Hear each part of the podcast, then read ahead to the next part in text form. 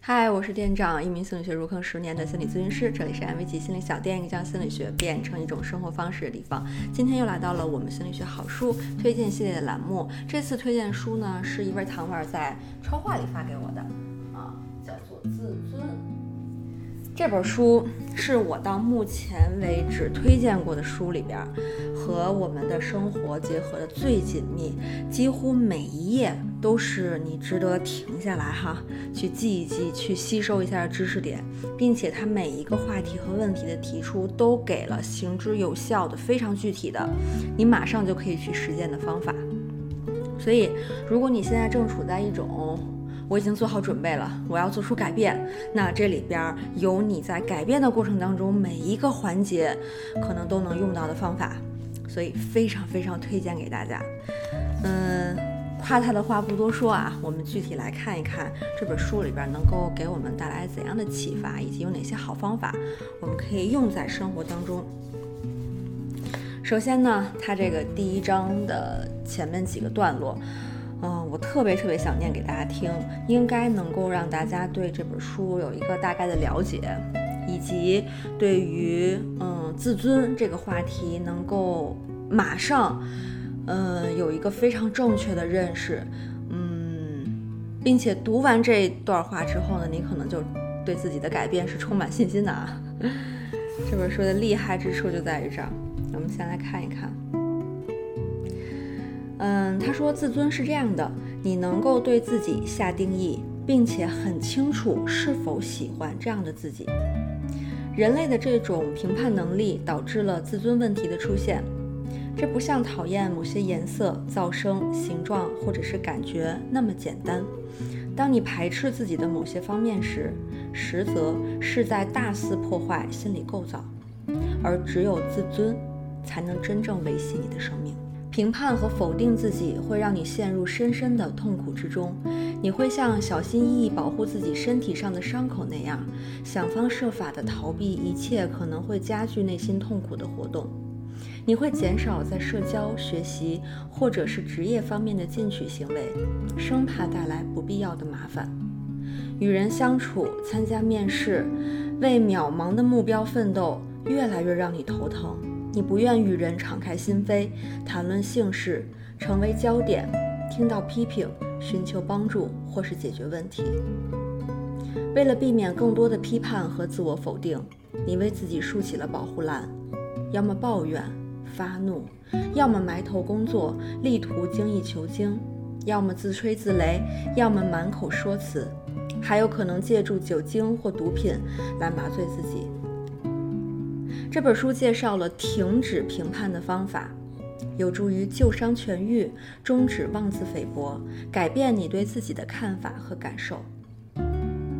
当这些看法和感受发生改变之后，一系列连锁反应会让你生活的方方面面带来变化，帮助你逐渐挣脱枷锁。那他这本书有没有夸张他自己的这个功效呢？我读完之后的感觉是没有。嗯，他真的做到了，又告诉你一些生活当中的问题是怎么来的，同时又给你提供了非常切实有效的方法，能够让你在理解的同时去做出，嗯，可能对自己的期待，呃，或者说离自己的目标更接近的这种尝试。所以，如果刚才描述的这个过程，你觉得有共情到你自己的经历，以及他承诺做出的这种改变也是你希望的话，那我们就继续来看这本书接下来的内容。从第二章开始，他就给到了我们非常非常切中要害的一些核心的我们心理问题的症结所在。他第二章呢就叫做病态批评。当这两个搭配放在一起的时候，我们应该会有一种感觉，就是不是所有的批评都是不好的，都是病态的，而是有些批评是能够促进你的成长、促进你的改变的。但有些批评它是病态的，它不仅不能让你变得更好，它还会拖你的后腿。那这个是不同批评之间的一个区别，也是我们首先要去做的一个区分。因为很多人就觉得啊，只要批评它就是不好的，但事实上不是的。我们混淆了良性的批评和病态的批评之间的区别。这种病态的批评，它给你带来的感觉是。你在用一种非常恶毒的话，你想要攻击一个人，你想要伤害一个人的时候，那种批评是病态的。就是你真的发自内心为一个人好，然后希望给他提建议的时候，其实你的语气啊、你的措辞啊，以及你内容的侧重点都是不一样的。所以我们首先要去区分这两种区别。那也是大家在听可能自己对自己的一些要求、一些声音的时候，首先要注意的一点。嗯，很多人不是不敢放松对自己的要求吗？就怕啊，那我如果对自己非常嗯宽容，呃，对自己没有那么多要求，我是不是就会骄傲啦？嗯，我是不是就会落后啦？我是不是就离那个更好的自己，我想成为的自己越来越远了？那其实，在这种情况下，嗯，你对自己的要求，它更像是一种，嗯，束缚你的枷锁，束缚你的潜力表达出来的枷锁。就是我们不是不可以评价自己，别人也不是不可以评价自己，而是这个评价的目的和它的本质究竟是什么？这个是最重要的地方。在病态评价的这个问题当中呢，最突出的一个信号或者说一个标签吧，就是这个应该。很多时候，你对自己的。嗯，评价是来源于可能你成长过程当中外界对你的一些这种反复像洗脑一样输入的声音，比如说女孩你就应该是很乖的，很听家长话的；一个男孩你就应该非常的坚强，你就不应该哭啊，或者说你就应该学习好来报答父母等等之类的，有很多的应该附加在了你身上，但这些应该。它跟你究竟有什么关系呢？它对于你来说意义是什么呢？这些问题可能都是从来没有想过的，就是因为小时候反复的听这些声音，就认为他们是真理，就因为就认为他们是绝对正确的事情。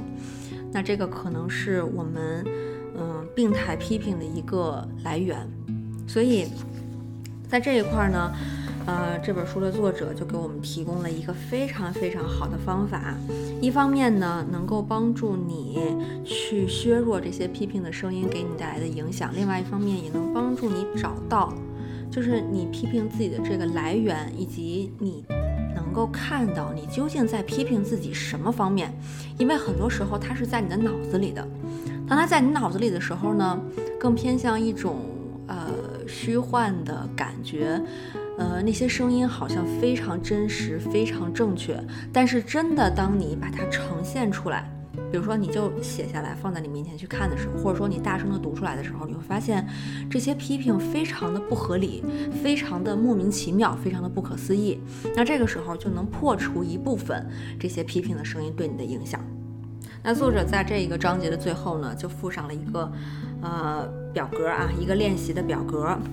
那它有这么三三栏儿，第一栏儿呢是你每天都有的这个想法的序号，你做一个编号。比如说我，呃，早上有一个批评自己的声音，中午有一个批评自己的声音，晚上有一个批评自己的声音。那这每个声音你都要用编号记录下来。然后它第二行呢就是这个时间，你具体是什么时候去给出了自己的这个评价。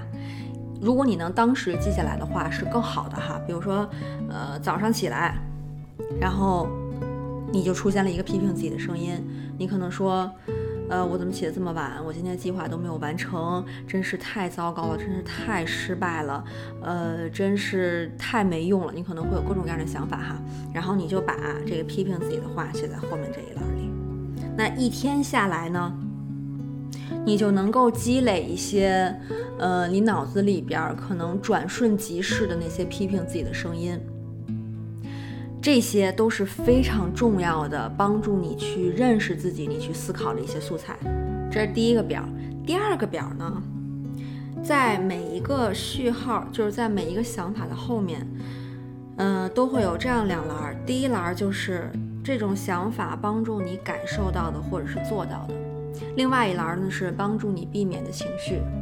那这个表的作用就是在告诉你，这些声音它其实能够这么长时间的存在，肯定有它自己的作用，对吧？但是这个方法呢，我觉得稍微有一个缺失的地方，就是，呃，除了你要写它能够给你带来的，还有能够给你避免的东西之外呢，我觉得，嗯，可能也要写一下它给你，呃。带来的一些负面的影响吧，就是之前说的都是些正面的，但是批评的声音之所以会让我们自我怀疑、自我否定，那肯定是同时也带来一些负面的东西。那这部分如果也能够加在这个表格里的话，我会觉得对自己呃批评的这个声音的认识会更加全面一些。所以这个是我对于这个方法一点小小的改进，嗯，大家可以去呃试一下。在这个过程当中，你也许就能够对自己批评的声音有一个全新的认识和看法了。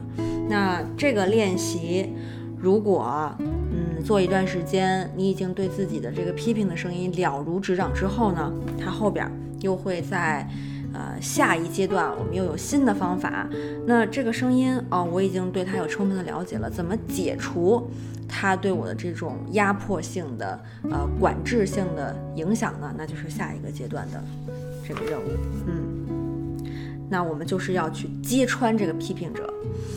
这个方法我觉得特别好哈，但是我觉得他这块的例子举的不太好。就是，嗯，我我我个人的看法啊，揭穿批评者这一块儿最好的一个，嗯，能够发挥它功能的这么一个。呃，关键点在于，就像是，呃，我们经常在那种，比如说，呃，吐槽的 battle 里，或者说互相攻击的那种 battle 里，你要直击对方的要害的那种感觉一样。呃，比如说，父母经常会要求你啊，你一定要好好学习，不好好学习对不起我们，呃，不好好学习人生就完蛋了。那怎么去揭穿这样的一个批评的声音呢？那你可能就需要说。这样的要求是因为你们自己的某种愿望、某种需求没有满足，是你们对自己的，呃，这个还不够认可，所以呢，把这种愿望强加在了我的身上。这并不是我应该要去做，这并不是我需要去做的，就是这个就是一个揭穿批评者的过程。呃，你现在在脑子里批评的这些声音，你看似是你自己给自己的，其实很多时候是小时候我刚才说的那种被洗脑的过程，别人给你的。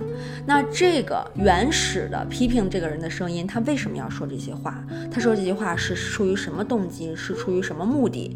啊，什么为你好啊？那些绝对都不是，呃，深层次的根本性的原因。如果真的为你好，那不是应该问你想要什么？呃，你需要什么？然后爸爸妈妈提供给你吗？但是他们。从来没有问过你想要什么，就直接给了你一个东西，那这个东西其实是他的需求的某种体现。那这个时候就可以给我们去揭穿这个批评者一些。一些思路吧，呃，当然这个并不是说你要跟你爸妈去面对面的 battle 了啊，而是说，呃，我们之前不是记录过很多自己批评自己的声音吗？那你要通过这个方法去击溃你脑子里边的那个声音，嗯，那些声音它本身都是有一些动机，都是有些它原始的目的的，那那些其实可能跟你是没有关系的。那你要像我刚才举的那个例子一样，去看穿它，去看穿这个批评的声音。音它本身想表达的是什么？嗯，你会发现，可能跟你没有什么关系，嗯，而是这个最原始的声音，它本身有一些没有满足的需求，嗯，转移到了你的身上，让你来承受这个无妄之灾的感觉，嗯，好，我们我们揭穿了这个评价者，对吧？我们没有外界的声音来影响你了，那你自己到底是谁呢？我究竟是一个什么样的人呢？我对自己的评价是什么呢？我的定义是什么呢？这些会突然悬空，会突然没有支持。之前你至少还能用那些批评的声音来去给自己下一个定义，比如说我不够好啊，我不够优秀啊，我不够漂亮等等。呃，虽然都是不好的评价，但是它至少能够让你对自己有一个嗯能够落地的认识。但是这些声音被你击溃了之后，你会突然发现，那我是谁，我都不知道了。嗯，那这个时候我们就需要用到这个书里边，它有一个自我认知详细列表。特别特别好哈，就是他把一个人对自己可能会有的各方面的认识做了一个表格，呃，做了一个列表。那这个列表里呢，提到了八个方面。大家可以去看一下自己在这个八个方面上的自我评价是怎么样的。大家可以跟着我的这个节奏，然后把每一个环节相应你对自己的评价都打在这个弹幕上。那最后等这八个评价完成之后，那就是你现在对于自己的一个认识，或者说它至少可以给你提供一个参考。我究竟是一个什么样的人？嗯，好，我们现在来了啊！我每说一个，大家都可以把这个部分对自己的评价打在弹幕上。第一个，外表，外表包括对身高啦、体重啦、长相、肤质、头发、穿衣风格，以及对身体具体的部位，比如说呃脖子、胸部、腰腿等等地方的描述，相当于是对于你外表一个。嗯，客观的描述和，呃，和记录一样的感觉。比如说，我是黑色的长发啊，我的体重是怎么样，长相是怎么样。大家注意，你在描述的时候，千万千万不要用那种主观修饰的语言。比如说，我穿衣很丑，呃，我呃皮肤很恶心，像这些主观的都不是在我们这一块儿这个方法用到的词汇里，而是说。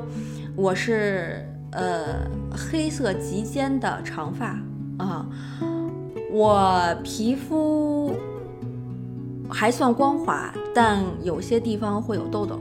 嗯，要用这种非常客观的描述来去呃描述我接下来说的每一个部分哈。那刚才我们说的是外表，好，第一个部分外表啊，大家都已经写出来了对吧？写完了我们就过。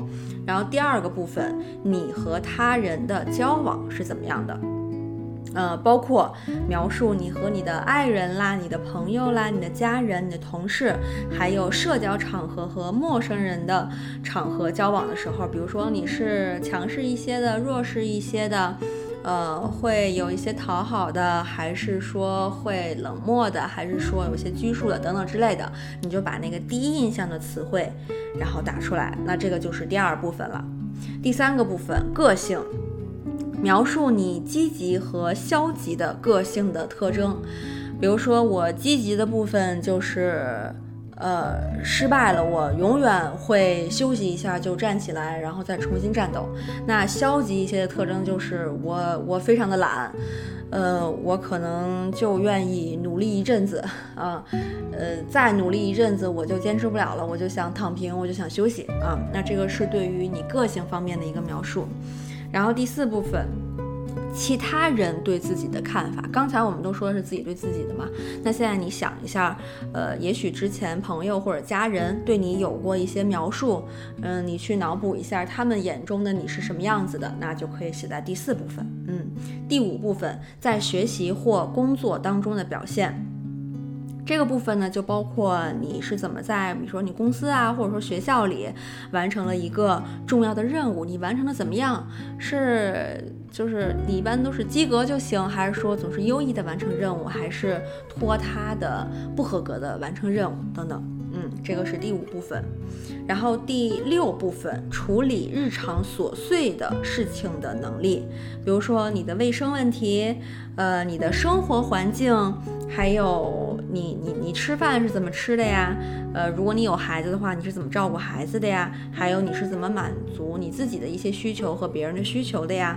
呃，你是那种什么都是啊极极尽无微不至的呀，还是说大大咧咧的呀？嗯，不是特别 care 的生活也是呃邋邋遢遢的，嗯，是哪一种？去描述一下。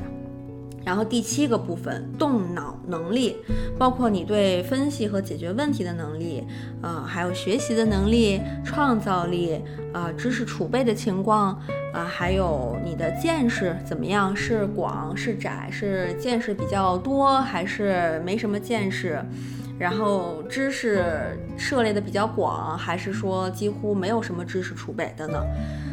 啊，这是第七部分，第八部分。很有意思哈，性能力，写下你对自己性方面的看法和感受。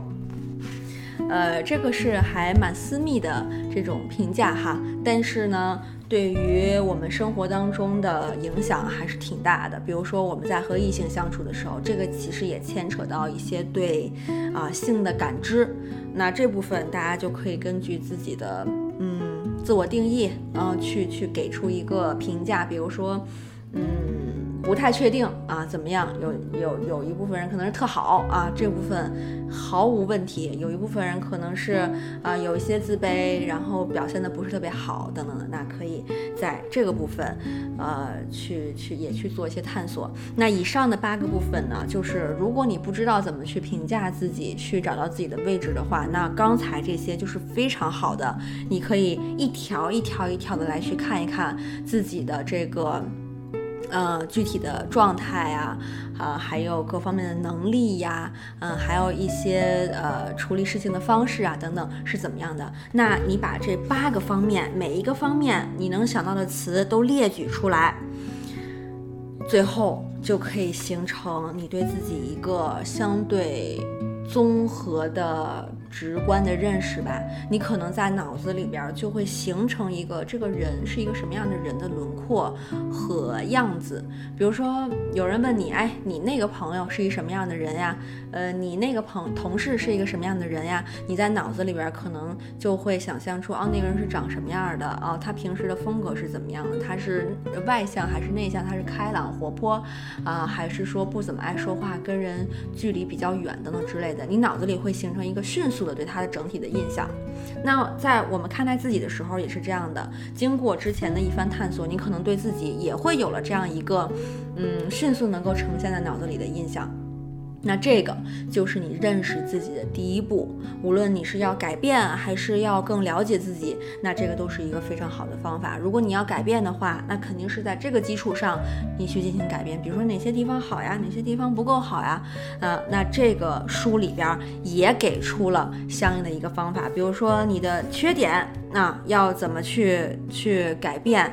然后你的优点要怎么去？呃，强化它，在这个书里边都给到了方法，因为这书里方法特别特别多哈，我今天在视频里就不多说了，我告诉大家这个书的风格以及它可能包括的一些东西是什么，如果大家感兴趣的话，自己去看，嗯，因为这本书是到目前为止所有书里边几乎每一页都可能需要停下来。